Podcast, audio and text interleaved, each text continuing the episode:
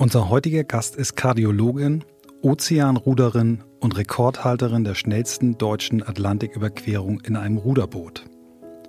Vor ungefähr sieben Jahren entdeckte sie ihre wahre Liebe für die Natur, für den Sport und für das Abenteuer, als sie für den Abschluss ihres Medizinstudiums in Südafrika war. Seitdem ist sie zwei Marathons gelaufen, hat einen Triathlon erfolgreich beendet und schließlich im Jahr 2018 den Kilimanjaro bestiegen.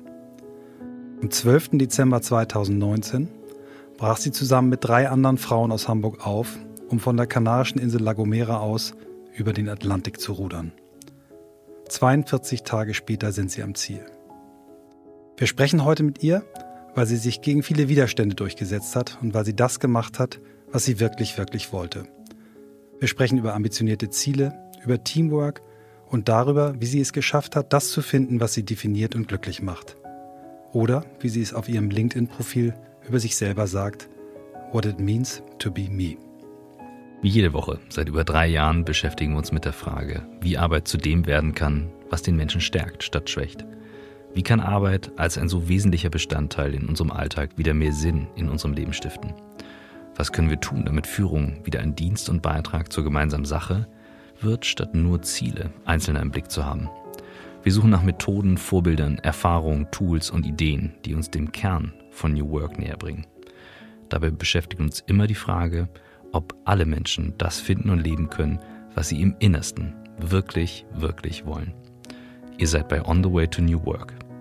Heute mit Dr. Maike Ramuschkat.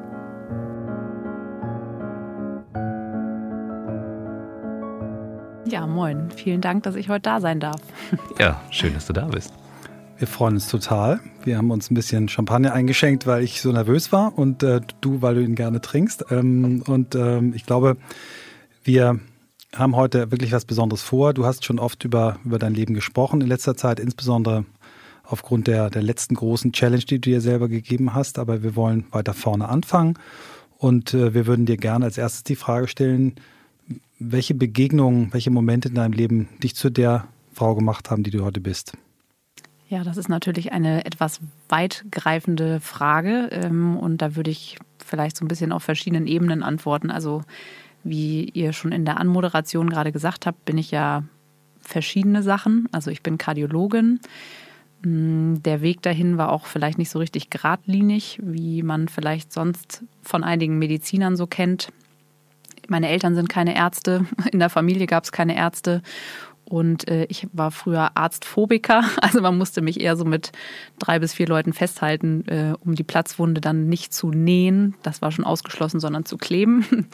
ähm, und die Entscheidung letztlich doch, mich für Medizin äh, zu entschließen, fiel in meinem Amerika-Austausch in der 10. Klasse, glaube ich, macht man das.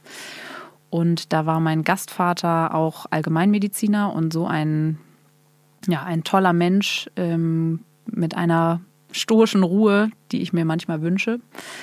Und ähm, der hat irgendwie mich so angeguckt nach ein paar Wochen und hat mich gefragt, was ich werden will. Und dann habe ich gesagt, ja, also mein Vater meinte, entweder Jura oder Medizin, das wäre ganz gut. und ähm, da meinte er, ja, also Medizin, das passt, glaube ich, zu dir. Und in dem Moment dachte ich so, hm, vielleicht hat er recht. Und so ging das dann los. Und äh, das erste Blutabnehmen mit 18 ohne Wein hat auch funktioniert.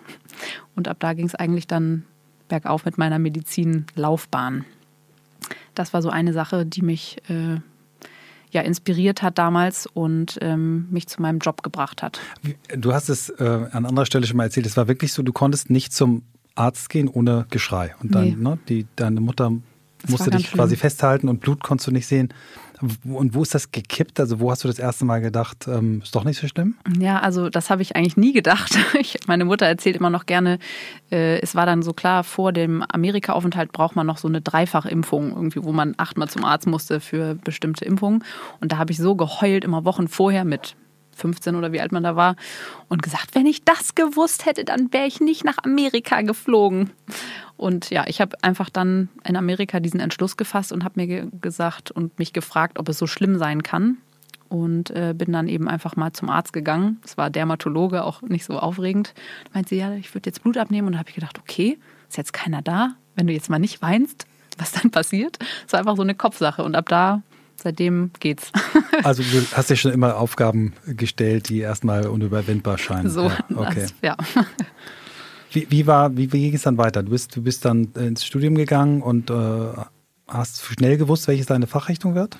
Nee, das war auch eher so ein Prozess. Also ich bin sehr leicht zu begeistern. Es kommt immer darauf an, welche Menschen ich treffe. Also während des Studiums dachte ich, ah, ich werde Urologin, weil die voll lustig waren und äh, irgendwie gute Stimmung gemacht haben. Ähm, HNO fand ich cool, finde ich im Nachhinein völlig absurd. Also hätte ich überhaupt keine Lust drauf.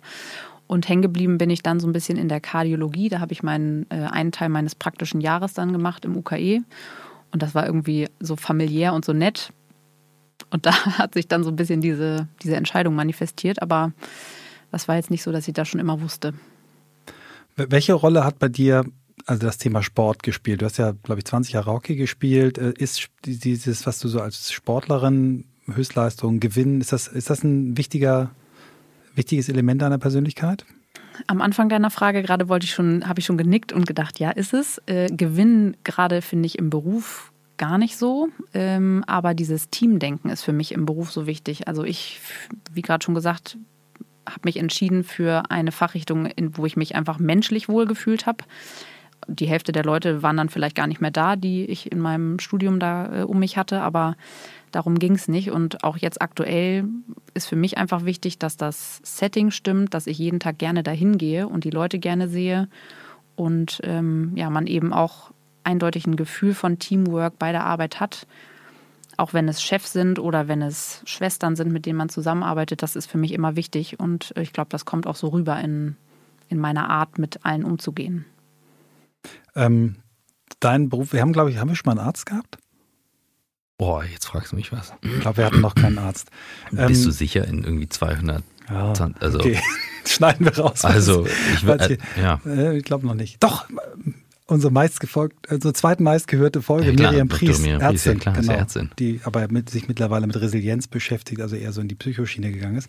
Maike, mit dem Beruf des Mediziners hast du dir jetzt ein Feld gesucht, was äh, in der Diskussion um, wie sich Arbeit verändert, äh, häufig als Beispiel genannt wird, insbesondere so im Zusammenhang mit, mit künstlicher Intelligenz, Machine Learning. Merkst du, dass dein Beruf sich schon ändert? Also für meinen aktuellen Alltag merke ich das nicht so sehr. Ähm, ich bin schon sehr am Menschen dran selber in der kardiologischen Praxis, aber es gibt natürlich, also sage ich mal, in der herzchirurgischen Abteilung so Roboter, die teilweise Operationen durchführen können, also die natürlich noch menschengeführt sind, aber also die Entwicklung ist schon sehr großschrittig, sage ich mal. Aber dass jetzt nur noch Maschinen das Ganze übernehmen, das sehe ich jetzt nicht. Nee, das ist auch, glaube ich, nicht das, was mhm. gemeint ist, sondern ich glaube, das, was, wo die, die größten Effekte gesehen werden, ist so in der, in der Diagnose. Also, dass man sagt, äh, durch Bilderkennung lernen, Bilder zu, zu dechiffrieren, dass Maschinen da unterstützen können und dass das eher Ärzten wieder Freiraum gibt, sich eben um diese Komponente, sich um den Menschen zu kümmern, ähm, mehr Freiraum gibt. So. Okay, also dann habe ich es gerade falsch verstanden. Also das ist tatsächlich schon so, dass sehr viel, also diagnostische also Maschinen zur Diagnostik eingesetzt werden. Dass uns das wirklich mehr Freiraum gibt, würde ich auch nicht sagen. You doubt it. aber, ähm, oder mehr Zeit für den Patienten selber, das nicht. Aber das ist schon sehr, also ja, sehr viel Technik, die die ersten Schritte der Diagnostik übernehmen. Du hast vorhin, äh, oder ihr hattet über Hockey gesprochen und, und den Einfluss eben Teamwork und, und Team. Und du sagst, für dich ist das sehr, sehr wichtig, wenn du das jetzt aber mal bildlich beschreibst, was es im Alltag heißt, gerade weil ja nicht jeder wahrscheinlich sportbegeistert ist, der auch Medizin äh, macht, ob jetzt Schwester oder Arzt.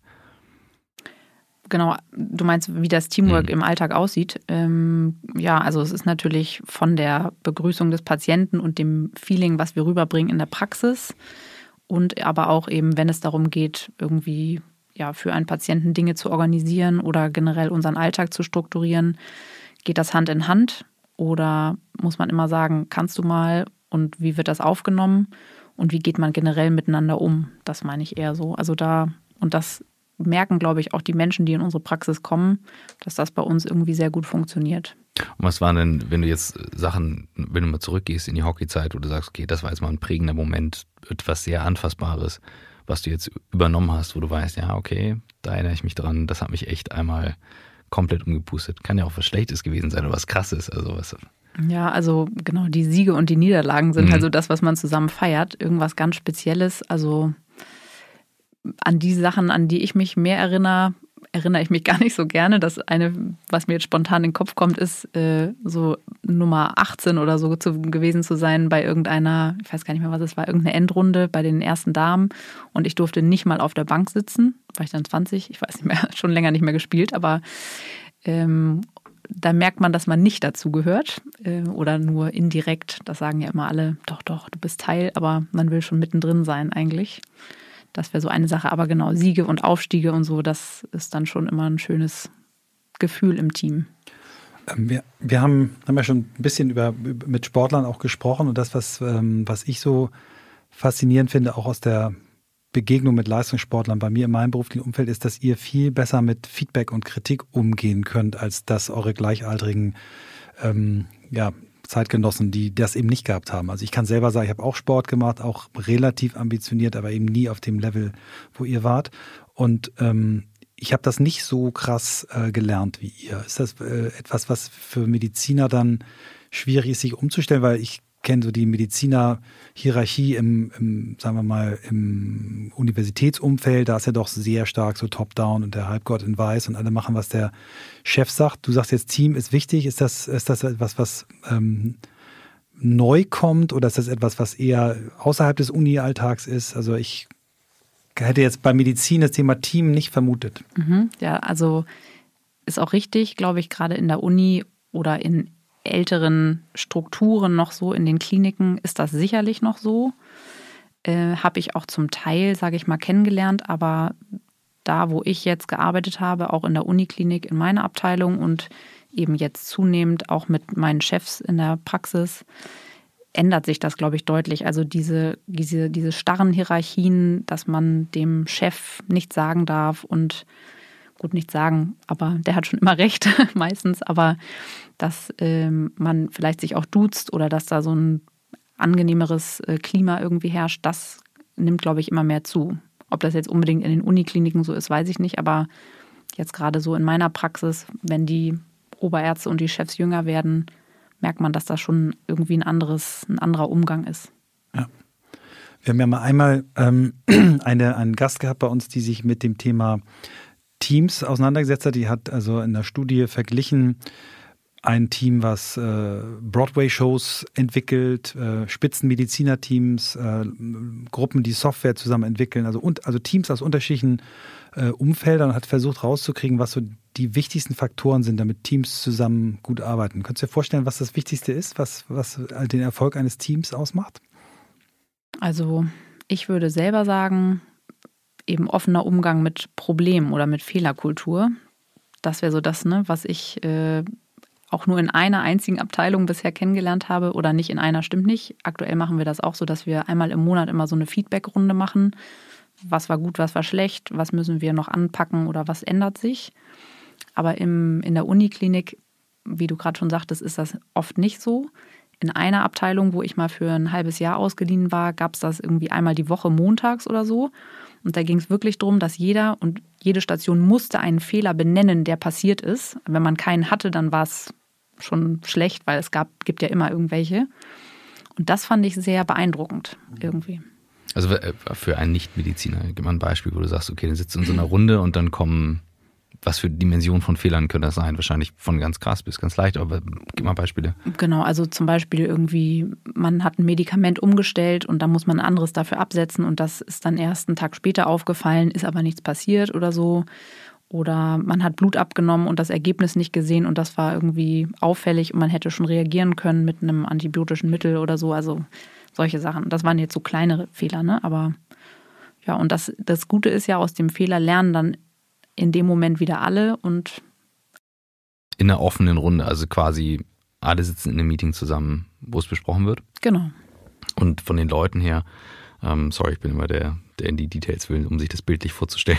wenn, weißt du eigentlich, wenn, was du damit immer machst, wenn du das sagst, dann stellst du mich immer als total oberflächlich dar. Wenn du immer sagst, ja, ich bin der für die Details, dann heißt der, der blöde Trautmann ist der, der immer nur die Oberfläche. Nee, überhaupt nicht, das ne? sage ich ja gar nicht. Nur mich interessiert das jetzt gerade. Okay. Dann sage ich, aber ich gehe jetzt einfach rein. Ihr, habt, ihr könnt einen Schluck Champagner noch nehmen und dann ich. genießen.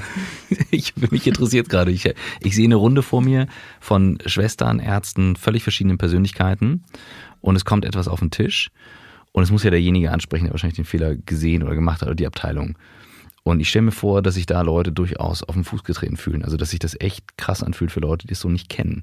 Und ich kenne viele Unternehmen, wo das dann einfach drüber gegangen wird, aber wo auch jetzt nicht der Druck besteht zu sagen, ja, wir führen das ein, sondern also, ja, ja, wir haben eine total offene Fehlerkultur. Meistens nicht, weil es weh tut.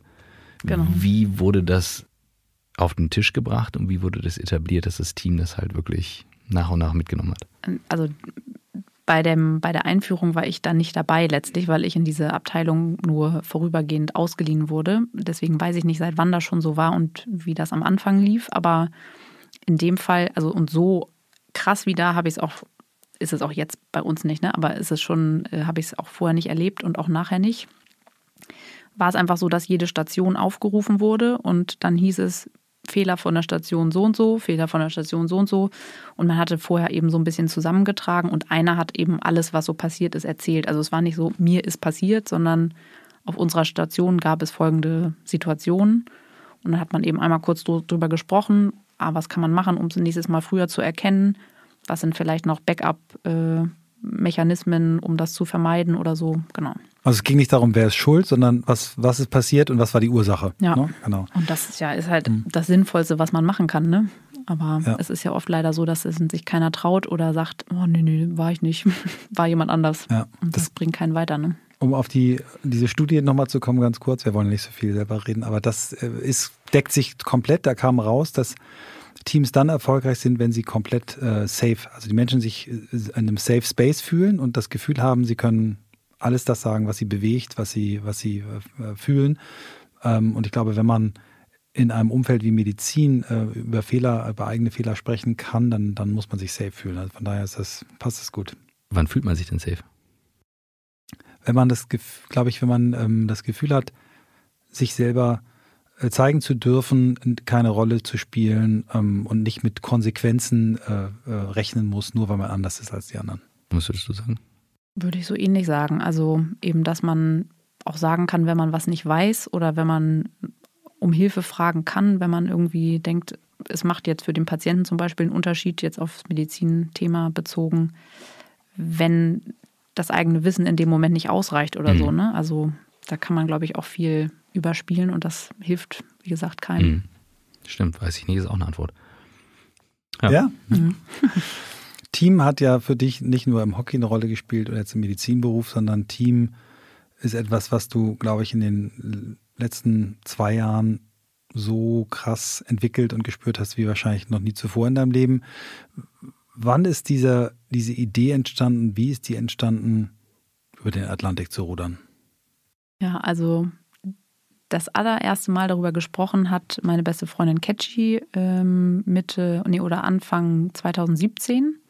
Da hatte sie im Kino eine Dokumentation gesehen über vier britische Mütter, Four Moms in a Boat, die an diesem Rennen teilgenommen haben als eine der ersten Frauenteams. Und sie war so begeistert und kam da raus und rief mich sofort an und meinte, Maike, ich habe was gesehen und wir haben doch schon viel gemacht und so, warum machen wir das nicht? Und ich so, ja, also weil ich nicht, ich hasse Schwimmen und mag immer im Meer nicht tauchen und so, weil es in den Augen brennt und nee, irgendwie, weiß ich nicht, kann ich surfen und Rudern sowieso nicht, verstehe ich nicht. Naja. Und äh, damit war es gegessen. Catchy hat noch versucht, glaube ich, so sneaky mir einen äh, Ruderkurs äh, zu schenken zum Geburtstag. Das haben wir nie gemacht. Und dann war ich 2012, äh, 2017 im Dezember äh, im Urlaub auf La Gomera und ähm, wartete darauf, dass mein Freund den Mietwagen holt und guckte mich so um und dann standen da diese Boote auf dem Parkplatz. Das war aber eher Zufall, dass du da warst. Du bist da nicht gezielt hingefahren. Nee, ne? Ja, genau, absoluter ja. Zufall oder wie auch immer man es nennen will. Schicksal. ja, genau. Und ähm, dann haben wir da rausgefunden, dass eben eine Woche später der Start sein würde. Und ich habe mich da so reingefuchst mit auf Facebook geguckt, wer wo startet, welche Teams. Und dann konnte man den folgen. Da war ich noch nicht so Insta-affin, aber dann irgendwie da auch geguckt und ja, war total enthusiastisch. Und dann war der Start und der wurde zwei Tage verschoben, immer von einem auf den nächsten, weil dann das Wetter zu schlecht mhm. war. Wir sind jedes Mal eine Stunde über die Insel gefahren, morgens um, um neun da zu sein. Und ja, mich hat einfach es so geflasht und so angezündet irgendwie, wie diese Boote da lagen mit diesen tausend Details und man dachte immer, wofür ist das denn da und was ist das da und warum machen die das? Und die Teams waren so eingeschworen und das hat mich so gecatcht, dass ich ähm, ja Catchy dann anrief vom Steg und sie so rumgezeigt habe und meinte, okay, wir müssen es machen. Und das war irgendwie der Anfang. Aber was für ein krass, ich meine, also das ist doch unwahrscheinlicher, als im Lotto zu gewinnen und zwei Tage später vom Blitz getroffen zu werden. Dass du, Bisschen. Dass du ja. irgendwie an der Stelle bist, zu dem Zeitpunkt, wo diese Ruderregatta, die einmal im Jahr stattfindet, auf einem ganz bestimmten Fleck der Welt. Wahnsinn. Ja. Du bist sicher, dass Catchy nicht ihre Finger im Spiel hatte, um das sicher. auch noch reinzusneaken. Sonst würde mein Freund sie umbringen, glaube ich, nachträglich. ähm, du hattest gerade diese Szene mit den Booten beschrieben und sagt Details, in die du dich verliebt hast. Ähm, warum? Also was, was hat dich jetzt so gepackt? Also wenn man nicht da war. Mm, also ich bin ja generell so jemand, sagen wir so, ich bin nicht so technikaffin, zumindest nicht auf den ersten Blick, aber ich will immer, ich will das auch haben oder ich will das auch verstehen oder ich will das auch können. Und wenn ich zum Beispiel irgendwie einen Sport oder so, wenn man, weiß ich nicht, auf, einem, auf einer Betriebsfeier irgendeine Sportart macht, die ich nicht kann, dann bin ich schon richtig aggro, dann habe ich keinen Bock mehr. Und äh, so war das eben so, dass ich so dachte, ja, wieso, ich möchte gerne wissen, was wofür ist mhm. und was man machen muss, um da mitzumachen. Und eigentlich war so mein Bild im Kopf, und da habe ich auch in der Medizin zum Beispiel immer so ein Bild im Kopf gehabt, ich will zum Beispiel gerne Kardiologe werden, weil ich in einer Notsituation, wenn einer reanimiert werden muss, einmal cool sein will und nicht so aufgeregt. Das war zum Beispiel immer so früher mein, äh, mein Anspruch. Bin ich, glaube ich, bis zuletzt vielleicht auch immer noch nicht ganz, aber weil alles ja auch immer eine neue mhm. Situation ist. Aber ich habe gedacht, ich will einmal auf so einem Boot an diesem Steg zum Start sitzen und wissen, wofür jedes Ding hier ist. Mhm. Das war der. Also noch nicht mal, ich will darüber fahren, sondern das war eigentlich so mein, mein Ansatz. Krass, das ist ja schon, also das ist ja wirklich, also das ist ja echt, ne, zu wissen, was du wirklich willst in dem Moment und dann zu sagen, ja, du setzt es dann um in die Tat, ähm, wo du eigentlich einen anderen Hintergrund hast und auch nicht rudern wolltest und auch nicht schwimmen wolltest und ähnliches. ähm, da begann dann ja aber erst wahrscheinlich äh, der erste Schritt der Reise, gehe ich mal von aus, weil man kauft sich wahrscheinlich nicht so ein Boot einfach und legt los.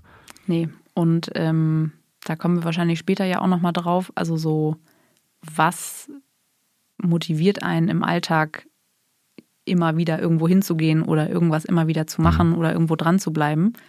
Und es ist einfach, und das haben mich ja so viele gefragt, so, oh, warum machst du das? Du kannst doch nicht, kannst das doch nicht, du kannst das doch nicht und nicht rudern und nicht schwimmen und ähm, ja, und ich konnte es halt nicht so richtig erklären, weil es einfach, es war halt einfach ein Gefühl und es war mhm dieser Funke und der war da und ich konnte ja nichts dagegen machen. Ich habe das ja auch nicht bewusst gewählt und dachte, oh, ich würde jetzt gerne mal was mhm. Cooles oder Verrücktes machen oder so, sondern ja, ich hatte davon gehört und ich stand da und ich habe es einfach gefühlt. Mhm.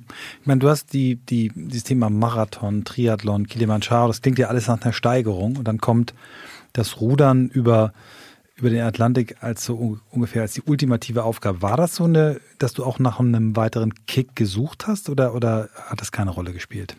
Also vorher nicht aktiv. Nee, aber ähm, genau, diese ganzen Sachen, die du genannt hast, habe ich auch mit Catchy gemacht. Also mhm. wir waren schon immer so ein ganz gutes sportliches Gespann.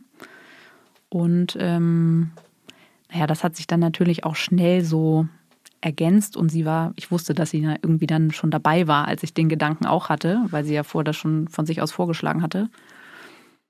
Vielleicht braucht man auch so einen Doofen, der mitmacht. ich weiß nicht. Und du wie bist dann. Denn, achso. Wie habt ihr denn die weiteren Doofen gefunden, die mitgemacht haben dann? Weil ihr zu zweit ist wahrscheinlich schwierig. Ja, das war kompliziert. Naja, also im, insgesamt hätten wir auch als Zweierteam das machen können. Äh, man konnte auch alleine. Also mhm. es sind ja Leute wirklich auch im Einer rübergerudert. Das dauert dann immer ein bisschen länger. Und wir hatten natürlich schon Respekt letztlich und haben gedacht, okay, im Viererteam Also so von wegen Hockey zu elft und so. Mhm. Je mehr auf mehr Schultern man verteilt, desto möglicher oder realistischer ist es vielleicht. Und ja, wir haben angefangen, habe ich vorhin schon mal kurz angedeutet, also wir haben so aus anderen YouTube-Videos, habe ich so mit Catchy so Videos zusammengeschnitten als Bewerbungsmappe. So. Was heißt, ihr habt euch beworben? wir anderen? haben uns vorgestellt so und unsere Idee und ähm, ja, sind dann auf so äh, viel Ablehnung gestoßen, sage ich mal. Also so, es gibt kein, es gibt keine Dusche, war nur eine der, eins der Argumente, das viel. Und äh, ja, also. Das hast du vorhin so schön, kannst du noch mal bitte genauso erzählen? Wie, es gibt keine Dusche? Ja, also es ja. gibt keine Dusche. Da dachte ich, okay, das ist jetzt ein Problem, shit, dann wird es wohl nichts. Ähm, genau, aber wir haben erstmal so wirklich so im Hockey-Umfeld gefragt, weil das wären so Girls gewesen, mit denen ich mir das echt gut hätte vorstellen können am Anfang.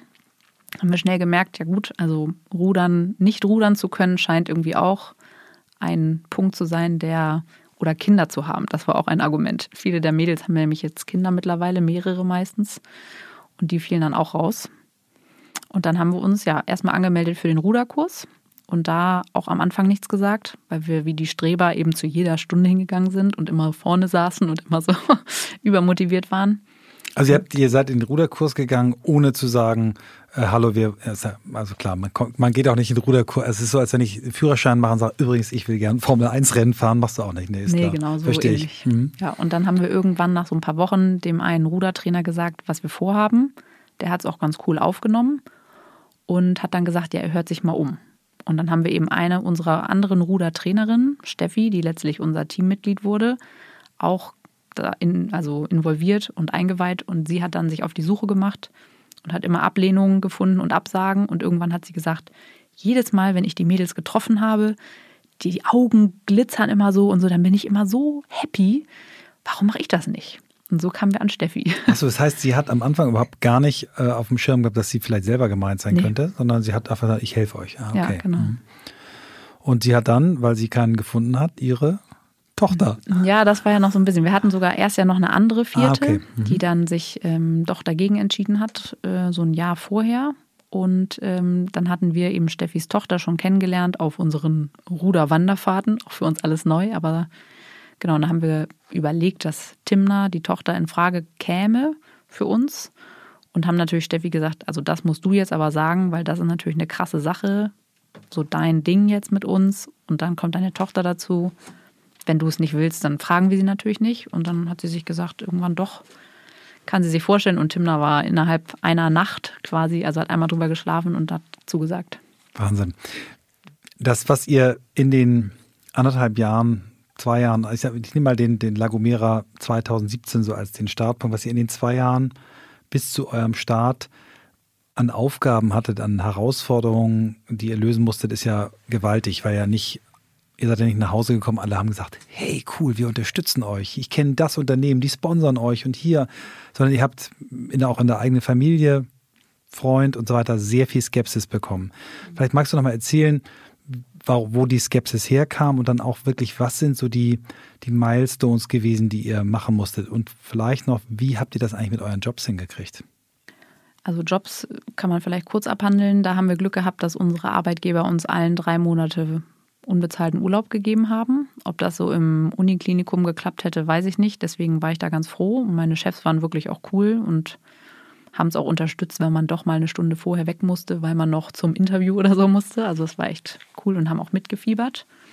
Auch wenn sie am Anfang vielleicht noch gelächelt haben, aber dann haben sie es mir geglaubt, dass ich es mache. Und ja, Skepsis. Also Skepsis und Ablehnung ist eigentlich das mein Hauptthema, wenn ich darüber rede, über diese Vorbereitungszeit. Und vor allem, wie du schon sagtest, eben Familie, also alle meine allerengsten Angehörigen und Familienmitglieder waren eigentlich meine größten Kritiker, was ich so noch nie erlebt habe vorher. Also Medizin fanden natürlich meine Eltern super, ging alles straight, bin, glaube ich, durch keine Klausur gefallen, super Abschluss, ne, so. Und ähm, an dem Abend am, also Dezember 17, als ich nach dem Urlaub dann Weihnachten zu Hause war, habe ich dann am Spieltisch Uno, gerade erste Runde, gesagt, äh, ja, übrigens ruder ich, glaube ich, über den Atlantik. Das war der Moment. So, das war der Moment. Und ich glaube, weiß gar nicht, ob jemand was gesagt hat. Vielleicht müssen wir meine Schwester mal fragen, was sie gedacht hat. Aber ähm, ja, also mein Vater hat fand es richtig schlimm und meine Mutter, ich weiß gar nicht, es war also irgendwie richtig, die Stimmung war im Arsch. Und dann haben wir, glaube ich, irgendwann den Champagner rausgeholt, dann ging es wieder und so, aber da habe ich dann nichts mehr gesagt und habe den Abend danach dann zu Hause, äh, nicht zu Hause, sondern bei denen oben dann mir heimlich meine Teamnamen überlegt und so. Aber das war schon so der erste Tiefschlag. Mhm. Und so ging es weiter eigentlich. Also Fans hatte ich da lange nicht. Und ja. Auch, auch dann, äh, Lisa, deine Schwester auch nicht am Anfang, oder? Nee, genau. Also, weil ich glaube, das Hauptthema, du fragtest ja, woher kommt das oder woher kam das, diese Ablehnung? Das ist, glaube ich, viel so dieses, so der Standardspruch, den ich gehört habe, so das bist du doch nicht. Und dann dachte ich immer, mhm. ja, okay, aber was bin ich denn? Oder warum, warum denkst du, dass ich was anderes bin? Oder ne, was für ein Bild strahle ich denn offensichtlich nach außen hin aus? Und da habe ich mich schon viel mit beschäftigt, weil das also oft kam, ne? Also auch von Freunden, eben auch von Hockeymädels, wo ich dachte, die finden es richtig mega cool und da haben einige auch ein paar Wochen mal nicht mit uns geredet. Also es war schon, oder auch mal länger. Krass, also wir hatten ja im Vorgespräch so ein bisschen auch über New Work gesprochen und es gibt ja diese Kernfrage, die Michael dann nochmal raus hatte, was du wirklich, wirklich willst. Und das klingt für mich jetzt genau nach so einem Punkt, wo du sagst, Leute sagen von außen, das bist du nicht, aber du sagst, aber ich will das. Und ich würde nochmal gern besser verstehen, wie sich das für dich angefühlt hat. Weil mein, also so wie du es gerade erzählst und so wie du auch guckst, sagst du so, ja, ich hatte aber gar keinen Zweifel, dass das stattfindet. Und hast du überhaupt Energie aufgewunden, die jetzt zu überzeugen oder hast du es links liegen lassen? Ja, ich bin schon jemand, der leider mehr darauf gibt, was andere sagen, als ich gerne hätte. Mhm. Und das war auch schon immer so. Deswegen, also links liegen lassen war für mich leider nicht so einfach. Und es hat mich sehr beschäftigt. Und ich muss sagen, dass es mich gerade in der Anfangszeit auch ein paar Mal fast dazu gebracht hat, es hinzuschmeißen, aber wirklich nur wegen der Meinung der anderen. Mhm. Und ähm, ja, also was mich das hat aushalten lassen, war, glaube ich, eben diese Überzeugung, die innerliche Überzeugung, dass ich das irgendwie machen musste. Da gab es, wie gesagt, keine Erklärung für, sondern es war einfach so dieses Gefühl. Und dann irgendwann steigert man sich natürlich auch ein bisschen rein und merkt, es gibt ein bisschen Fortschritt. Und dann sagt man, werde ich euch schon zeigen, dass es klappt. Wie wichtig war das dass etwas zu organisieren war drumherum oder dass es wichtig war, okay, klar, aber welche Rolle spielte so die Art, wie ihr euch organisiert habt zwischen Job, der Sache, die ihr machen wollt, ihr als Team? Das ist ja ein Projekt, das ist ja nicht ja, Sommerferien organisieren, das ist ja ein bisschen mehr. Nee, also das war schon, wir haben immer gesagt, wie so ein Zweitjob. Und mhm ja fast noch krasser als ein Zweitjob, sondern eigentlich fast der Hauptjob. Das durfte man natürlich nicht so raushängen lassen. Wie eine Unternehmensgründung. Also wenn man Angestellter ist und man sagt, ich gründe jetzt eine Company, so als wenn ihr eine Company gegründet habt. Haben wir ja sogar dafür, wegen der Abrechnung letztlich. Ähm, aber genau, also wir haben, ich habe so viel gelernt in dieser Zeit, also nicht nur über mich und über uns, aber auch über ja, Company-Gründung und Steuerkram, was ich immer noch ganz schlimm finde. Und alles Mögliche. Mhm. Äh, es war so viel zu bedenken, aber man, also man hat auch immer gefragt, wie könnt ihr das durchhalten, so neben dem Job und so, aber ich sage immer, oder das war das, was ich gefühlt habe, wenn man so für etwas brennt, dann war das ja das, was ich geil fand. Und dafür, also war es mir egal. Ich hätte auch nachts E-Mails geschrieben oder so. Nur dann sollte ich das Licht ausmachen irgendwann. Aber so das, äh, ja, da denkt man dann nicht drüber nach. Das macht man irgendwie. Mhm. Die, die Milestones sicherlich Finanzierung ist, ist, ist eine Sache gewesen. Vielleicht magst du das mal erzählen. Dann die technischen Voraussetzungen. Ihr müsst ja nicht nur ein Boot kaufen, sondern ihr müsst ja, musstet ja richtig Schulungen machen, Prüfungen machen, dass ihr quasi, ne, dass der Veranstalter überhaupt gesagt hat, okay, ihr könnt das ja eine Regatta, das ist ja nicht irgendwie ihr alleine, sondern ihr seid mit, mit 30, 40 anderen Teams darüber.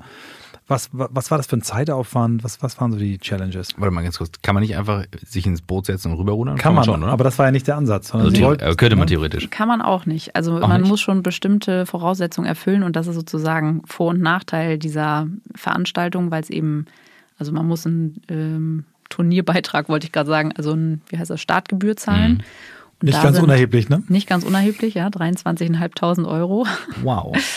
Ich wow. dachte am Anfang relativ lange, das wäre pro Teammitglied und dachte, oh scheiße, ey, wir brauchen 200.000 Euro ungefähr, so hochgerechnet. Bis irgendwie eine meinte so, also ich habe das nochmal durchgelesen, das war halt Dezember 17, mhm. habe ich das alles so gelesen und dachte, oh, okay, haben mir das aufgeschrieben, 200.000 Euro und dachte so, oh krass, voll viel. Da meinte eine so, ja, es ist doch 23,5 pro Team. Ich so, ah, geil, haben 75.000 Euro gespart. nice. so. Aber ja, also das mit der Finanzierung, das war ja so der erste Punkt. Catchy und ich saßen dann da so mit unserer Idee und dachten, hm, und wer hat jetzt Bock, uns 120.000, das war das errechnete mhm. Volumen, was wir so veranschlagt hatten, äh, wer hat jetzt Bock, uns das zu geben? Und dann haben wir uns noch mit einem Freund oder Bekannten, äh, Bekannten getroffen, der äh, mit mir Abi gemacht hat und der jetzt mittlerweile so eine Online-Plattform für Sportsponsoring hat. Mhm. Von dem SV hast du nicht gesehen zu größeren Gruppen. Und der hat dann mit uns so geredet und so Fazit des Gesprächs war, also ich glaube nicht, dass irgendwer euch dafür so viel Geld gibt. scheiße, Und das war so ganz am Anfang Kitchen. Ich so, hm, kann sein, ja, shit. Okay, was machen wir dann? Und so, also so geile Antworten haben wir halt mhm. oft bekommen und konnten wir irgendwie auch verstehen, ne? So wenn wir uns jetzt da irgendwo hinstellen, niemand, sag ich mal, so einfach wir und irgendwem erzählen, so wir haben Folgendes vor. Am Anfang war mir das voll unangenehm, das auch so zu sagen. Wir rudern wahrscheinlich über den Atlantik oder wir haben vor oder was sagt man? Ja, aber wir haben gemerkt, eben je mehr wir darüber reden, desto mehr haben die Leute es eben auch gefühlt, sehr vereinzelt, ähm, dass wir es ernst meinen. Und so sind wir dann eben langsam auch an unsere zum Teil wirklich sehr wichtigen Wegbegleiter gekommen. Wofür braucht man die Kohle? Das war ja das, was Michael gerade gefragt hat. Warum ist das so teuer? Ja, also die Startgebühr eben das eine, da ist dieser ganze Support drin, die haben eben Erfahrung für das Rennen äh, oder in Bezug auf das Rennen über mehrere Jahre. Äh, da gibt es seitenlange Listen mit wirklich genauen Vorgaben, welchen Schraubenzieher in welcher Größe man mitnehmen muss und so. Und das muss man dann alles vorlegen, mehrfach und das wird dann abgehakt. Wie viel Wasser, wie viel Nahrung, ne? Genau, Wasser und Nahrung, wie viel Kalorien pro Kilo Körpergewicht für ein Viererteam auf 60 Tage und so. Und da ist schon viel Expertise, mhm. sage ich mal, dahinter, wenn man das so nennen kann, für diese Art von äh, Adventure. Und ja, das andere Haupt, äh, der andere Hauptteil war eben das Boot. Ne? Das kostet so 75.000 Euro oder so mit allem. Ja, das war schon viel. Und der Rest waren Transport Kurse, des Bootes. Ne? Transport, ne? genau. Und Essen. Wahnsinn. Was, ja. also, wie, also, ich habe kein Foto von dem Boot vor Augen, sorry. Ich oh. müsste googeln wahrscheinlich. Zeig's dir ja. nachher. Okay, aber für jemand, der jetzt zuhört, mal mal ein Bild. Mal mal ein Bild. Also Doris, so hieß unser Boot, heißt es noch, ähm, ist 8 mal 1,7 Meter, also 8 Meter lang und knapp 2 Meter breit. Ziemlich hoch, ne? Ziemlich hohe. Ja, genau, ist so hoch. Also ich weiß gar nicht, wie hoch sie wirklich dann so ist. Müsste ich lügen. 60, 70 Zentimeter oder so. Und ähm, hat vorne und hinten eine Kabine, wo mhm. theoretisch jeweils zwei Leute, also insgesamt vier Leute unter Deck sein könnten gleichzeitig. Im Sturm wäre das mhm. wichtig. Und man kann sie quasi, also kann sich luftdicht abriegeln und dann kann sie durchkentern und dreht sich im Optimalfall nach dem Kentern wieder hoch. Ist euch das mal passiert? Seid ihr mal gekentert? Nee, wir sind nicht gekentert. Das war also unsere größte Sorge. Aber das äh, haben wir irgendwie abwenden können. Mhm. Genau, und dann hat sie unten relativ, also relativ viel Stauraum äh, mit so kleinen Einzelfächern, wo man das Essen verstaut. Ein Compartment, wo man diesen Watermaker, also den Entsalzer drin mhm. hat, der das Trinkwasser macht. Obendrauf auf den Kabinen sind zwei große Solarpaneele, die, die äh, den Strom erzeugen. Für vor allem Navigation. Das war in der einen Kabine alles drin, dass man weiß, wohin man fährt. das war schon wichtig. Und genau, so Kommunikationsmittel. Kannst du das in, hast du das mal dir ausgerechnet, wie viele Stunden ihr Zeit aufgewendet habt in der Vorbereitung? Nee, wurde ich schon mal gefragt, habe ich nicht. Aber ähm, es war wirklich, also morgens im Bett vor dem Aufstehen habe ich bestimmt eine Dreiviertelstunde oder so E-Mails geschrieben. Und meine Chefs hören vielleicht ja nicht zu, aber so zwischen zwei Patienten, ich habe also in jeder Sekunde auf dem Klo mhm. und überall und halt mhm. abends nach der Arbeit dann irgendwo hin und noch einen Kurs und mhm. ja. Wahnsinn. Hat das deine Beziehung belastet? Ja, auf jeden Fall. Das wollte ich gerade noch so nebenbei äh, einschieben. Also wenn man das so erzählt, dann kann man eben schon auch nachvollziehen, dass es für den anderen, den Partner im Team, dann nicht immer einfach ist. Obwohl ich auch gesagt habe oder ihm dann offen auch vorgeworfen habe, wenn er von Anfang an offener gewesen wäre, hätte er noch mehr auch davon mitnehmen können oder da mehr mhm. aktiv daran teilhaben können. Aber da brauchte er, und das ist ja auch okay, äh, nämlich eine ziemlich lange Zeit, um da ja d'accord zu gehen sozusagen. Ja, also ich fühle gerade nach und denke so, das sind so die Blindspots, wenn ich was habe, wo ich denke so, okay, da will ich jetzt wirklich was machen, dann fällt alles andere hinten runter. Ganz schnell. Und wenn dann jemand fehlt, der einem das spiegelt, und zwar nicht mit, ich finde es das doof, dass du es machst, sondern so auf Augenhöhe, ähm, stelle ich mir das schwierig vor. Ja, mhm. also war es auch teilweise. Wie ist es in der Konstellation deiner Teammitglieder familiär? Also sind die, müssen ja, also es sind ja eigentlich vier Leute plus Anhang, die dann das organisieren müssen. Ja, also der Vorteil war, Steffi kam ja quasi in das von Catchy und mir schon so vorbereitete Nest so ein bisschen und hatte entsprechend auch Zeit, richtig drüber nachzudenken, ob sie das machen möchte und hat ihre Familie gefragt und die haben gesagt, ja, mach das doch und das ist doch jetzt dann so dein Projekt und für dich mal. Die kam, das ist ja beide kommen aus einer Ruderfamilie, so, ne? Das ist genau. ja da genau. ein Thema schon gewesen, was und, natürlich einfacher ist, ne? Genau, ja. und äh, also wobei auch so viele Ruderer ja auch dachten, wir sind völlig irre, aber genau, ähm, vielleicht. Und Steffi hat eben vier Kinder und war immer für die Family da natürlich. Und so hatte sie irgendwie dann die Unterstützung und dann war es gut, dass Timner aus der Familie kam, die schon dafür war. Und die haben uns wirklich sehr viel, also Timners jetzt Mann und Steffis Mann haben uns sehr, sehr viel unterstützt in der ganzen Phase mit, also Boot hin und her, fahren nach England, uns abholen, statt in Holland in England, weil wir es nicht gepackt haben, über den Ärmelkanal zu rudern war schon sehr äh, hilfreich manchmal. Mhm. Wahnsinn. Oh, das war so, okay, alles klar. Wir sind in England. Ja, okay. Ja, ähm, was, mich, was mich auch noch interessiert, ist, ähm, wie eine neue Company gegründet und ähm, wir reden ja eben auch viel über, über Arbeit und was es macht, aber die, wie ihr euch organisiert habt und was das mit euch danach gemacht hat, würde mich noch interessieren. Ähm, gerade weil es natürlich nach viel Guerilla klingt und es klingt ich vermute, es war organisierter, als es chaotisch klingt, wenn du sagst, zwischen zwei Patienten E-Mails und morgens, abends. Ich glaube, ähm, du machst einen sehr sortierten Eindruck und mhm. ähm, mich würde mal interessieren, was so die Sachen sind, die für euch gut funktioniert haben, diese New Work-Organisation zu organisieren. Also genau, was glaube ich wichtig war, war zu wissen oder so eine Liste zu haben, was müssen wir insgesamt machen. Und dann haben wir am Anfang auch so ein bisschen überlegt, okay, welche Steps sind jetzt am Anfang wichtig, welche können wir nach hinten schieben und wo müssen wir eben jetzt schnell aktiv werden, weil es lange dauern kann oder so. Und dann haben wir so ein bisschen, also haben wir teilweise versucht, gezielt Leute anzusprechen, was jetzt so Sponsoring oder irgendwelche, es war ja nicht immer nur monetäres Sponsoring, sondern auch Dinge bereitstellen oder uns Kurse umsonst machen lassen oder so.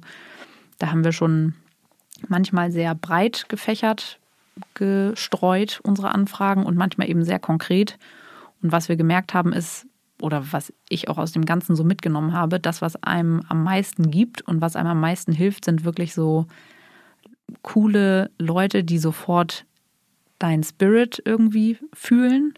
Und die kennen halt dann ja noch drei Leute. Und der eine hat nämlich die Firma für Safety Training und der andere hat die, hat die Yachtschule und so und äh, der andere ist der Wettertyp und also ja, das war letztlich das Netzwerk, was man so langsam aufbauen musste in einer Branche, in der man überhaupt keinen Plan hatte am mhm. Anfang. Ne? Mhm. Also collaborative, wirklich zusammen, in, in das Team, das eigene Team war viel größer als nur ihr vier, sondern auch das, was drumherum war. Ne? Auf jeden Fall. Ja. Ihr hattet auch eine, eine Sportpsychologin, die auch relativ bekannt ist, ne? die unsere, unsere Goldladies im Beachvolleyball ja auch, genau. glaube ich, betreut. Ne? Was für eine Rolle hat die gespielt? Genau, Annette Cigetti hat uns, ähm, ich würde über sagen, seit einem Jahr oder vor einem Jahr vor Abfahrt ähm, übernommen, da sozusagen, und hat mit uns Einzel- und Teamgespräche gemacht. Hat uns ja sicherlich da geholfen, ähm, bestimmte Situationen oder auch so ein bisschen Struktur im Team ähm, ja, zusammenzubekommen. Wenn man noch mehr Zeit gehabt hätte, glaube ich, hätte man das noch optimieren können. Das würde ich auch ganz klar sagen. Dafür war sie aber auch zu viel eingebunden und wir waren ja, ja nicht ihr Haupt, Job, sage ich mal. Aber das war schon ja interessant und für uns wichtig. Mhm. Um nochmal die, die Frage, die Christoph gerade hat, nochmal noch mal tiefer zu gehen. Habt ihr klare Rollenverteilung gehabt? Also war einer mhm. der Navigationschef, einer war Vorratschef, einer war Koch. Also habt ihr irgendwie klare Verantwortlichkeiten gehabt oder habt alle alles? Nee, also es war vorher auch empfohlen und so haben wir es auch versucht umzusetzen, ähm, ganz klare Rollen zu verteilen. Natürlich immer so, dass nicht nur einer alle, also einer seine Aufgabe kann, sondern immer mindestens zwei. Zum Beispiel in der ersten Nacht, wenn alle seekrank sind und nicht mehr wissen, wie sie heißen. Da muss einer noch wissen, wo man langfährt. äh, oder wissen, welchen Knopf man drücken muss, wenn der andere es nicht mehr kann. Ja, oder auch währenddessen, wenn einer zu fertig ist zum Wasser kochen, dann muss es der andere machen. So, also das war schon auch was, wichtig. Was waren so deine Kompetenzfelder? Medizin. C-Doc, ja, genau. Und äh, das habe ich sehr unerfolgreich äh, umgesetzt auch. Ich hatte, glaube ich, so 80 Tabletten gegen Seekrankheit und nichts hat geholfen. Die waren nach drei Tagen alle. Die waren nach drei Tagen alle, nee, aber also es war schon echt sehr frustrierend. Ähm, ich habe ja alle Tabletten ausprobiert, vor allem an den beiden. Also Timna und Steffi waren so schwer seekrank hat nichts geholfen und ich dachte immer so, Alter, ich habe jetzt hier, die haben schon die Überdosis, das bringt alles nichts. Und äh, irgendwie habe ich Timna, die war am härtesten betroffen in den ersten Tagen, habe ich dann zwei Infusionen gegeben, hat kurz vielleicht geholfen, aber die sah aus wie so eine Seeleiche. Also ja, ich weiß nicht, die Zeit hat es dann irgendwann gemacht. Ja. Was ich mir wahnsinnig schwer vorstelle, vielleicht können wir jetzt mal, wir gehen mal zum Start. Ne? Das hast du in dem Podcast mit deiner Schwester Lisa, den ich wirklich feiere. Und für jeden, der dieses Thema jetzt, den das huckt, kann ich diese Folge nochmal äh, empfehlen. Äh, Shoutout to Lisa und Team Lisa, ihrem Podcast. Ähm, für dich war ja dieser Startmoment sowas Besonderes, hast du ja schon eben durchschwingen lassen. Und ich fand in dem Podcast ein bisschen zu kurz ist die Reise gekommen, also sehr viel vorher und nachher. Erzähl mal, wie das dann eigentlich ist. Ihr sitzt da im, oder ihr, ihr werdet aufgerufen, ihr geht zu eurem Boot, steigt da ein. Wie, wie läuft das? Wie organisiert ihr euch im Boot? Wie trefft ihr Entscheidungen? Also ist das Mehrheitsprinzip oder gibt es Wachführer oder wie, wie geht das? Also jetzt, wo du sagst, so stell dir vor, ihr geht zum Boot, da muss ich schon gleich wieder pinkeln, weil ich so aufgeregt bin. Also es ähm, ja, war schon sehr krass. Also vor allem, weil man diesen Moment über zwei Jahre sich immer immer wieder ausgemalt hat und immer wieder vorgestellt hat. Und ähm, ja, als wir dann da wirklich an dem Morgen geht man erst in das Zelt zur Besprechung quasi. Und da ist dann dieser, ähm, ja, der Rennleiter sozusagen und hält nochmal so eine Rede. Und dann gibt es noch das Wetterbriefing, vor dem wir Angst hatten, weil wir schon ein paar Tage vor wussten, dass es der schnellste Start ever wird und so und richtig schlimm hatte ich auch nicht so gut geschlafen, weil es so windig war und unsere Tür geklappert hat im Apartment. Und dann geht man da echt wie so ein Gladiator so hin und danach nach diesem, nach diesem Briefing zurück und dann weiß man, man geht jetzt einmal runter zum Steg und dann geht hinter einem die Tür zu und dann bleibt man da. Und wir wussten, wir sind das zweite Boot von 35, das startet. Also wusste ich auch, ich gehe nicht nochmal aufs Klo. so. Und oben haben wir uns am Steg noch von den anderen verabschiedet. Da waren halt Familien, Freunde. Und die haben auch gesagt, wir waren so, ja nicht kalt, wir waren so im Tunnel. Mhm. Und äh, dann geht man irgendwie da runter auf sein Boot und dann merkt man noch, ah, oh, das ist noch nicht fest und hu, das müssen wir auch noch machen. Und dann ging es relativ schnell um. Das erste Boot fuhr los. Das waren die Dänen, die fuhren schon um die Ecke und fünf Minuten später war dann unser Call sozusagen. Also hatten wir fünf Minuten, um uns da zu organisieren. Ruder einlegen, dann stoßen die einen so ab und es gibt auch noch so ein geiles Bild, das erinnere ich auch noch, hat der Rennleiter mir so einmal so derbe so den Check gegeben, mir so die Hand gegeben und ich war so, ja Digga, jetzt geht endlich los, endlich. Ähm, da hat man eben auch noch nicht so über das, was kommt, nachgedacht. Hat man vorher natürlich, aber ja, und dann sind wir rausgerudert und dachten erstmal so, ist voll still. Krass. Ja, wir fahren. Krass. Und so nach fünf Stunden wurde uns schlecht und dann kam die erste Nacht. also, aber das war schon. Ihr habt gleich richtig, richtig Welle gehabt, ne? Ihr habt ja, wir hatten irgendwie bis 30, 32 Knoten oder so angesagt. Und ähm, die meinten eben gerade zwischen den Inseln, am Anfang hat man noch Windschatten und dann wird es so richtig blöd, weil die von allen Seiten kommen und das Boot eben hin und her schaukeln und seekrank werden dann eben fast alle. Waren wir auch bis auf Catchy.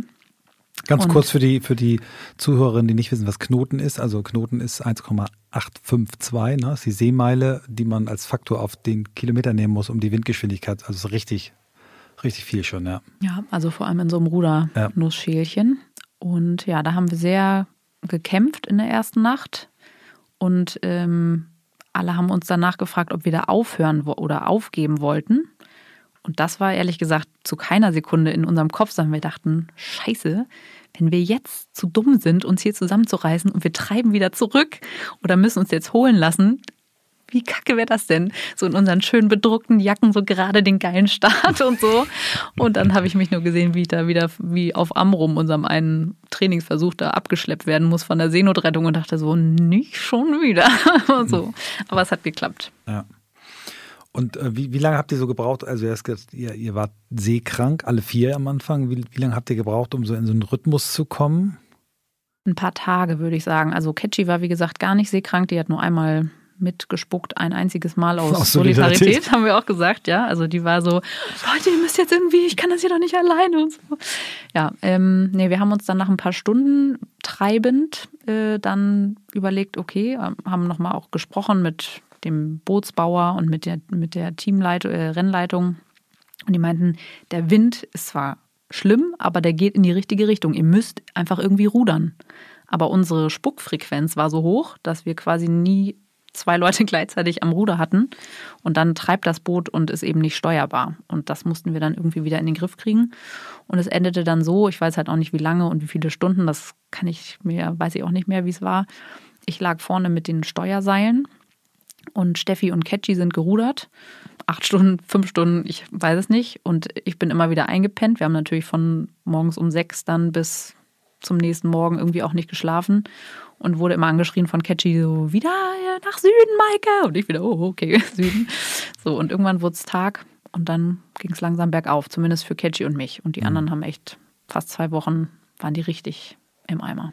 Boah. Der, der typische Tagesablauf, habt ihr das äh, irgendwann dann schnell einen Rhythmus gehabt, dass ihr also immer was, wie viel Schicht, oder wie war so der Schichtbetrieb bei euch? Wie habt ihr das aufgeteilt? Ja, also so in den Schichtbetrieb war, sind wir von Anfang an eigentlich gegangen, immer zwei Stunden Rudern, zwei Stunden Pause und das eben 24 Stunden am Tag. Das heißt, man hatte sechs Schichten, drei bei Tageslicht und drei in der Nacht und die Nachtschichten waren sehr schlimm. ähm, vor allem am Anfang hatten wir auch keinen Mond, konnte gar nichts sehen. Dann waren die Wellen eben wirklich richtig wild die ersten Nächte und man hat die dann im, bei Tageslicht noch gesehen und dann wurde es dunkel. Man dachte so, oh Gott, wenn ich die gleich nicht mehr sehen kann, wie ist das dann? Aber ja, man hat sich irgendwie an alles gewöhnt. Aber es war schon gruselig manchmal. Mhm. Und, und das äh, Schlaf, also ich weiß, ich habe mal gelesen, dass Cristiano Ronaldo äh, immer anderthalb, anderthalb Stunden schläft, anderthalb Stunden wach ist, immer abwechselnd, was angeblich auch eine Technik sein soll. Habt ihr, konntet ihr euch da schnell darauf einlassen? Habt ihr es vorher geübt? Mal auf ein, zwei Testfahrten, aber dann mal eine mhm. Nacht und da war man dann schon gerädert. Aber wenn man jetzt wusste, man hat am nächsten Tag auch genau die gleichen Schichten und muss nicht dann zurückfahren und irgendwo woanders was machen oder fit sein im Kopf, ähm, ging das gut. Und wir sind alle wirklich innerhalb von einer Sekunde eingeschlafen und wurden nur sehr schwer wieder wach. Also geschlafen, die Zeit, die wir hatten, haben wir gut. Super.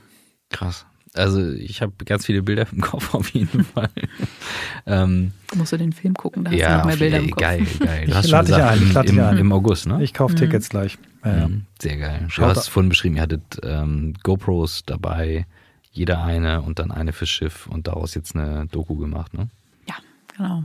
Also ein äh, Hamburger Filmemacher-Team, die Weiermüllers, Guido und Silvia Weiermüller, die auch über die Goldmädels vom Beachvolleyball mhm. einen coolen Film gemacht haben und noch andere. Ganz tolles, die haben diese vier Olympioniken begleitet. Ähm, genau wie hieß das nochmal, die Norm oder so, ne? Die Norm, Ein das war auch sensationeller ja. Film. Mhm. Und haben dann gesehen, glaube ich, in der Produktion, die haben einen Ruderer begleitet, äh, Leichtathleten. Einen Leichtathleten, Weitspringer, genau. Mhm. Und da haben dann nochmal aus diesem Film die, die Goldmädels nochmal rausgezogen als ja. extra Film. Ja, fantastisch beides, ja. ja. Also da, da, habt ihr, glaube ich, echt ein ganz, ganz tolles Team. Glaube ich auch. Ja. Und sehr emotionale Filme. Ja. Ich habe schon Angst. Ja. Lass uns nochmal auf dieses Thema ähm, Entscheidungsfindung, Probleme, Krisen, also ich mal bei 42 Tagen über den Atlantik rudern ist ja ist ja nicht irgendwie Alster äh, Kirschblütenfest und man hat irgendwie den Rosé im Anschlag, sondern das ist ja richtig eine harte Aufgabe. Über 100 Kilometer jeden Tag, du hast gesagt, ein bisschen schiebt die Strömung, aber da sind da richtige Entscheidungen notwendig. Wie wie ist das gelaufen? Also wir hatten noch mal kurz, äh, hattest du ja vorher angesprochen, zur Frage mit den Rollen. Also wir hatten Catchy als Captain bestimmt. Das heißt, im Notfall oder in brenzligen Situationen war besprochen, dass sie die Entscheidung trifft und dann wird nicht gefragt. Das ist zum Glück nicht eingetreten oder sie musste da nicht aktiv werden. Wir hatten so zwei, drei größere Entscheidungen. Das eine war einmal, mit welchem Wetterberater wir sozusagen jetzt weiterfahren, weil wir einmal den Werftbesitzer hatten und einmal eben Robert Eichler, ein Besitzer der Yachtschule in Finkenwerder. Und da mussten wir eben auch entscheiden, wir hatten eben lange Zeit die gleichen Empfehlungen und dachten, oh, das ist ganz ein gutes Gefühl. Und irgendwann sagte der eine, fahr nach Norden und der andere sagt, fahr nach Süden. Und wir so, shit, was machen wir jetzt? Wir haben keine Ahnung, keine Meinung. so. Und ähm, genau, das mussten wir besprechen. Und da haben wir aber schon demokratisch entschieden. Also wir haben diskutiert, ja, pro, contra. Und dann haben wir gesagt, okay, wir gehen jetzt mit Robert, auf geht's. Gab es mal richtig auch äh, Lagerkoller, Konflikte, ähm, wo, wo man richtig sagte, wow, jetzt kracht's hier oder? oder? Ähm, ja, also wir hatten vorher ja auch schon so ein bisschen drüber gesprochen, was ist wenn. Und äh, wir hatten auf Lagomera äh, noch einen Tipp bekommen, der uns dann wertvoller war, als wir am Anfang dachten, von einer, ähm, einer Dame, die quasi, glaube ich, letztes oder vorletztes Jahr, also das Jahr vor uns alleine gefahren ist und die hat gesagt, ähm, sie hat immer mit dem Schimpansen in ihr gearbeitet, mit dem Chimp. Und ähm, der Chimp hat sozusagen die Aufgabe, dich am Leben zu halten. Also der innere Steinzeitmensch in einem, der guckt, dass man genug zu essen hat, dass man genug zu trinken hat, ein Dach über dem Kopf und ja, eben sicher ist. Mhm. Und sobald irgendwas davon bedroht ist, flippt er aus. Und das kann schon sein, wenn man denkt, man kommt nie an oder so, man mhm. ist nicht sicher oder man hört, morgen wird schlimmeres oder windigeres Wetter und plötzlich denkt der Chimp, oh Gott, das können wir nicht aushalten und rastet aus. Und damit haben wir so gearbeitet, wenn jemand wieder irgendwie schlecht drauf war, haben wir gesagt, was fehlt denn deinem Schimpansen jetzt und so. Und dann hat man gesagt, ja, okay, der hat irgendwie gerade gesagt, so, wir kommen nie an, wenn wir so weiterfahren. Oder die Wellen hacken mir immer die Skulls, also die Ruder ans Bein und die scheiß Zwerge, haben wir gesagt, die Zwerge, die in den Wellen sitzen und so. Also hm. haben wir versucht, mit Humor zu nehmen. Und das hat meistens auch gut geklappt. Schön. Hattet ihr mal irgendwas, hattet ihr mal Angst um euer Leben? Irgendeine Situation, wo ihr dachtet, scheiße, das kann jetzt hier richtig missig nee, ausgehen? Nee. Zum Glück nicht. Super. Aber also ja, im Nachhinein so die Wellen, wir haben ja immer gesagt, die Wellen, Robert am Telefon wollte immer wissen, wie hoch sind die Wellen, damit er einschätzen kann, ob seine Berechnungen stimmen, wo wir sind und so.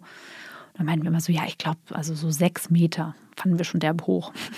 Und ganz am Ende, als wir ankamen auf äh, Antigua, hat dann der eine, auch so ein Doc, der, also Race Doc war und der eine der Support Yachts gefahren ist, meinte so, ja, also da, als ich euch gesehen habe in der einen Nacht, die sind eine Nacht vorbeigekommen, das war schon, war schon das krasseste Wetter, was ich fast auf dem Atlantik mal hatte, was ich nicht ganz weiß, weil 2017 das schlimmste Rennen bisher war. Da meinten wir, naja, wie hoch ist denn dein Mast? So von wegen Wellenhöhe. Er so, ja, so zwölf Meter. Wir so, hm, so, nicht sechs. Ja, dann waren unsere Wellen eher so zwölf bis 15. Aber naja, Wahnsinn. gut, das hinterher zu wissen. Krass. Ähm, was waren so auf der, auf der Fahrt so, kannst du so bestimmte Momente, wo du, äh, du hast es ja auf deinem LinkedIn-Profil geschrieben, dass du herausgefunden hast, was es ist, du zu sein. Hast du das da gespürt schon? Oder ja, hast ich du das dieselbe Frage gestellt. Hast du es, hast du es eher anschließend gespürt? Eher anschließend. Mhm. Also, ähm, oder ist zumindest anschließend eher so prozessiert. Ne? Mhm. Es haben ja alle gesagt, man kommt zurück und ist nicht die gleiche Person. Und ich dachte so, ja, okay, muss schon krass sein unterwegs. Und dann haben wir wirklich so nach vier Wochen, hat, glaube ich, Tim da gesagt, so, fühlt ihr euch eigentlich irgendwie anders? und wir so, nee, irgendwie nicht. Aber ähm, ja, also im Nachhinein, und ich glaube, das ist auch ein Prozess, der noch länger dauert. Also den habe ich jetzt nicht abgeschlossen oder kann jetzt sagen, das ist meine Pointe am, am Ende oder so. Aber mm, ja, man hat sozusagen also einmal diese unglaubliche Freiheit gespürt und das, was eben immer so gefragt wird, was hast du gelernt? Also dieses Durchhalten und eben den eigenen Traum verfolgen, das war eher das, was bis zur Startlinie für mich auch so, mhm. äh, so ausgeprägt im Vordergrund stand. Und das unterwegs war dann fast eher die Kür, wo alle sagen, boah, das muss so schlimm gewesen sein. Dann denke ich, nee, mach mal die Vorbereitung, das ist schlimm. Mhm. Und das sind einfach andere, mhm. noch ganz andere Sachen, die, glaube ich, noch tiefer gehen, die einem nach und nach bewusst werden. Was meinst du mit der, mit der Freiheit und wie hat dich das näher zu dir selbst gebracht? Ja, also zum Beispiel auch die Frage, was hat euch unterwegs gefehlt oder worauf freut ihr euch jetzt, wenn ihr von Bord seid? Das kam ja auch dann von, vom Filmteam, worauf freut ihr euch jetzt am meisten? Und ich so, ich will wieder zurückfahren und gerne wieder los. Also so das einfache Leben und vermisst habe ich nichts. Also mhm. klar hat man sich sehr gefreut über Nachrichten von zu Hause, die wir am Anfang auch eher abgeblockt haben und gesagt haben, wir melden uns, meldet euch nicht. Und dann am Ende haben wir gesagt, schreibt uns noch was, das ist so schön. Und wir haben bei jeder Nachricht, die anfing mit Hallo Mädels, haben wir immer schon geweint. Also man war so krass emotional. Was war denn der Kanal, auf dem ihr Nachrichten bekommen habt? Wir hatten, also wir haben einmal Satellitentelefone gehabt, zwei Stück. Und ähm, hatten ähm, über so einen Beacon, das ist so ein Satellitenempfänger, quasi dann eine WLAN-Verbindung. Das heißt, wir konnten in einem WhatsApp-Chat äh, Nachrichten empfangen. Oh, cool, super. Ah, krass, ja. ja. Also wow. zum Thema. Ähm, ich bin völlig fertig. Ich bin, ich bin gerade so mitgefahren. Also ich denke, welche Kraft das auslösen kann, eben aus so einem Gedanken. Also ich gehe immer noch davon aus, Catchy hat dich dahin gebracht nach La Gomera. Das ist ja, also da muss ja eine Story hinter der Story. Nein, aber jetzt behalte ich es mir aus. Aber welche Kraft das freisetzt und dann eben sich da auf den Weg zu machen und was das mit euch macht. Hm, also du strahlst es krass aus. Also es ist, und du wirkst halt auch sehr ruhig und klar. Habe erst gedacht, so ja, das bringt der Arztberuf wahrscheinlich mit, aber ich kenne auch Ärzte, die sind anders. Ja. Ähm, wenn du jetzt so auf euch als Team schaust und ähm, ihr sagen würdet, okay, wir würden als Viererteam bestimmte andere Sachen auch zusammen machen. Ist das so? Oder würdest du sagen, ja, nö, das Rudern war gut, aber ähm, das und das würde ich jetzt anders machen, wenn ich jetzt da nochmal rangehe?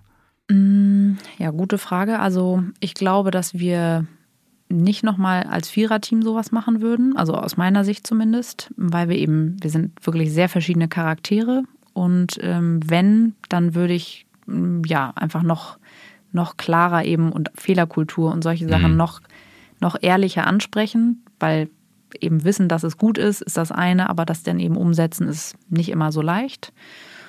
Aber ja, also wir haben natürlich jetzt noch Kontakt und treffen uns und ich freue mich auch, wenn wir jetzt zu viert wieder auf die Alster dürfen. Das war ja bisher nicht erlaubt. Ähm, und genau, also auch freue mich auf den Film zusammen und dieses Erlebnis. Das wird uns für immer verbinden.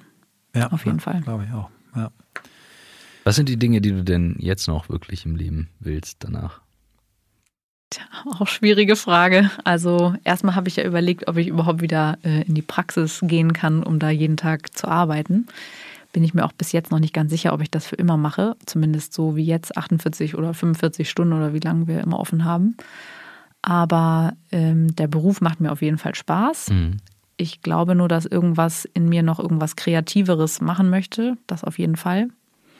Nur das muss man eben erstmal formulieren und finden und dann auch umsetzen. Und das neben einem Alltag, der eben bis 18.30 Uhr geht, ist mhm. immer gar nicht so leicht. Vielleicht musst du nochmal in Urlaub nach La Gomera ist schon geplant für dieses Jahr. Super. Wir, wir machen mal die Frage jetzt nochmal konkret. Ähm, Thema Bucketlist. Wenn du eine Sache nennen dürftest, die du noch erleben möchtest, eine Sache, die du noch lernen möchtest und eine Sache, die du noch geben, zurückgeben möchtest, was wären die drei Sachen? Also eine Sache, die ich gerne noch erleben möchte, ist zum Beispiel, was ich schon länger im Kopf hatte, den Marathon des Sable einmal laufen. Das Problem ist, mit meinem Knie geht im Moment Joggen nur maximal 20 Minuten. Da hänge ich so ein bisschen seit ein paar Jahren. Ähm, das ist aber was, was auf meiner Bucketlist weit oben steht. Was ich gerne lernen würde, ähm, ich würde eigentlich gerne lernen, ein Buch zu schreiben. Also da hätte ich Lust drauf. Wir auch. Ja. Danke. Dann können wir es ja zusammen lernen. Ja.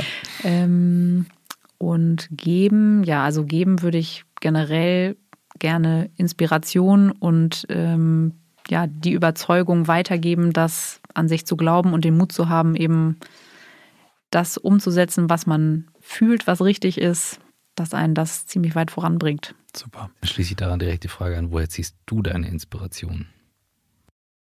Also ich muss sagen, wie gesagt, dieses erste Ereignis da im Dezember 2017, woher das kam, das kam irgendwie von außen und von innen und weiß ich nicht. Aber wo, wo ich wirklich sehr, sehr viel draus gezogen habe, waren diese Bekanntschaften und Begegnungen, die wir in dieser ganzen Zeit hatten, was sich ergibt, wenn man eben einfach seinen Traum laut ausspricht, auch. Das fand ich auch sehr beeindruckend. Und was dann eben zurückkommt. Also wenn man irgendwas ins Universum schickt und sagt, ich wünsche mir, dann kommt eben manchmal auch äh, das richtige Puzzlestück zurück. Ich, daran lässt sich nichts anschließen, Michael. Da Nein. kannst du jetzt noch irgendwas formulieren, aber Machen sorry, das, ist, das, steht Nein. für sich. Das steht für sich.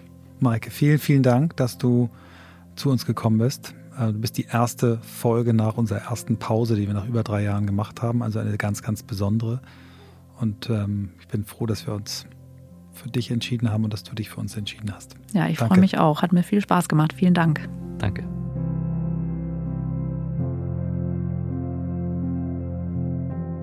So, mein Lieber, krasse Geschichte, ne? Kardiologin mhm. und einmal über den Ozean gerudert. Was, was hast du mitgenommen?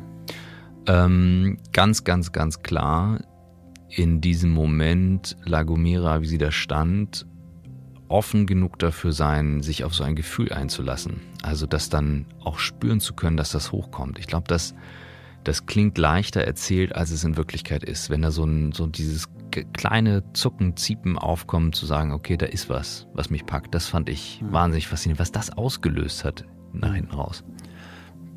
Das kann ich äh, unterschreiben. Für mich war noch ein zweites Thema, was mich wirklich tief beeindruckt hat, ist dieses äh, gegen alle Widerstände, dieses in der Familie, ja. Eltern, Schwester, Freund, äh, Umfeld, alle aber das bist du doch gar nicht. Und ja. äh, mich hat schon beim Lesen auf ihrem LinkedIn-Profil dieses na, herauszufinden, wer ich bin, was es bedeutet, ich zu sein. Es gibt einen Unterschied irre. zwischen das bist du gar nicht, aber du willst etwas wirklich. Und das ist dann die Kraft, die das freisetzen kann. Mhm. Das ist schon, ja, ja, das stimmt.